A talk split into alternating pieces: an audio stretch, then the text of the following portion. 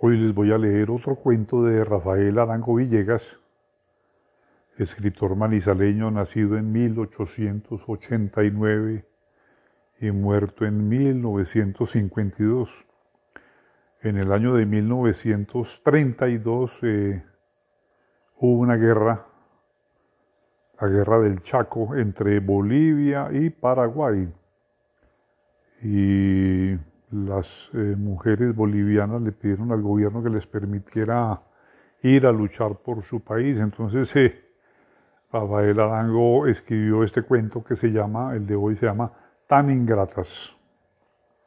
Desde tiempo atrás estoy diciendo a ustedes que a mí me mantienen muy intranquilo esos avances femeninos hacia nuestro campo, es decir, hacia el sector masculino.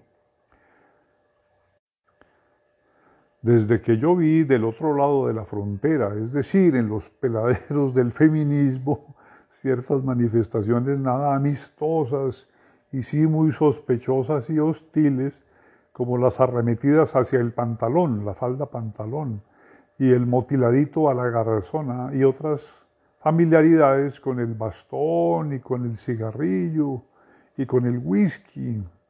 Di el grito de alarma y alboroté el cotarro pero no se me hizo caso, se pensó que eran puras alaracas mías. Pues ahora ya no tiene remedio, mis estimados amigos. Cualquier día de esos, mi Dios no lo permita, vamos a amanecer comiendo gallina sin que sepamos por qué ni cuánto. Que no, pues lean ustedes los cables. Las señoras de Bolivia, cuyos pies beso, acaban de decir a su gobierno que les preste chopos para irse a matar paraguayos a las fronteras del Chaco. Con que eran nervios míos, pues ahí las tienen ustedes con el rifle al hombro, la cartuchera al cinto y el morral a la espalda, echando bala que parecen los mismos diablos. Vean ustedes si a una Juana de Arco de esas habrá cabezal que le sirva en los actuales momentos.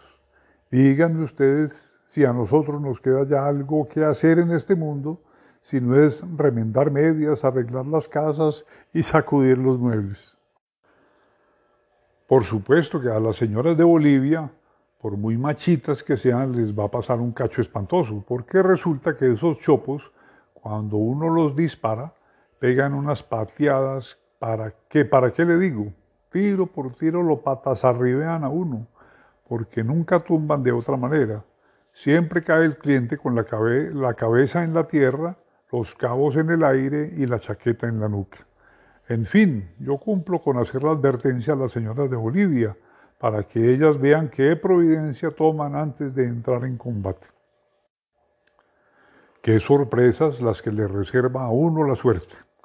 Ayer nomás de amos y señores, mandando la parada, objeto de silenciosa pero rendida admiración de las mujeres, por nuestro heroísmo, por nuestra machía y por nuestra gentil postura cuando nos poníamos un espolín y un kepis. Y tal vez vernos mañana empastillando chocolate, fregando trastos y aventando escoba. ¿Quién hubiera pensado que la mujer hecha por Dios para embellecer la vida, para aromar el mundo, para engalanar la tierra, para que fuera objeto de la adoración del hombre y también en los raticos desocupados para barrer la casa y planchar la ropa, fuera a abandonar el dulce nido del hogar para irse a los campos de batalla, a matar cristianos, a tomar trago, a jugar dado y a robar mulas, que es lo que hacemos siempre los hombres cuando salimos de guerra. Pero así es la vida. Y así son las mujeres, mientras uno más las quiere, más arrivolveradas se vuelven.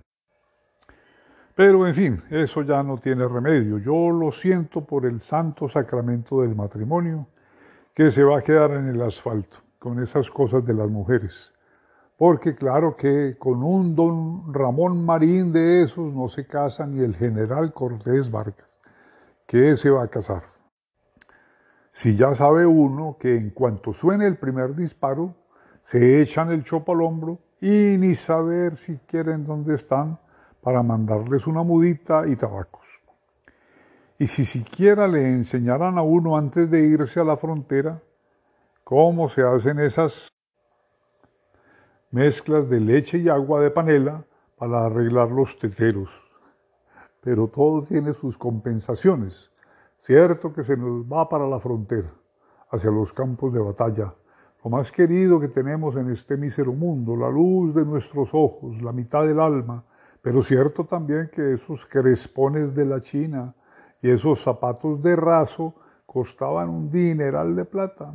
Ahora las pobrecitas se van a poner la chaquetica y los pantaloncitos kaki, los botincitos de muerto de 1.50 el par, y en vez de abrigo o capita de esos de a 300 pesos, un maleterito en las espaldas con dos arrobas de peso.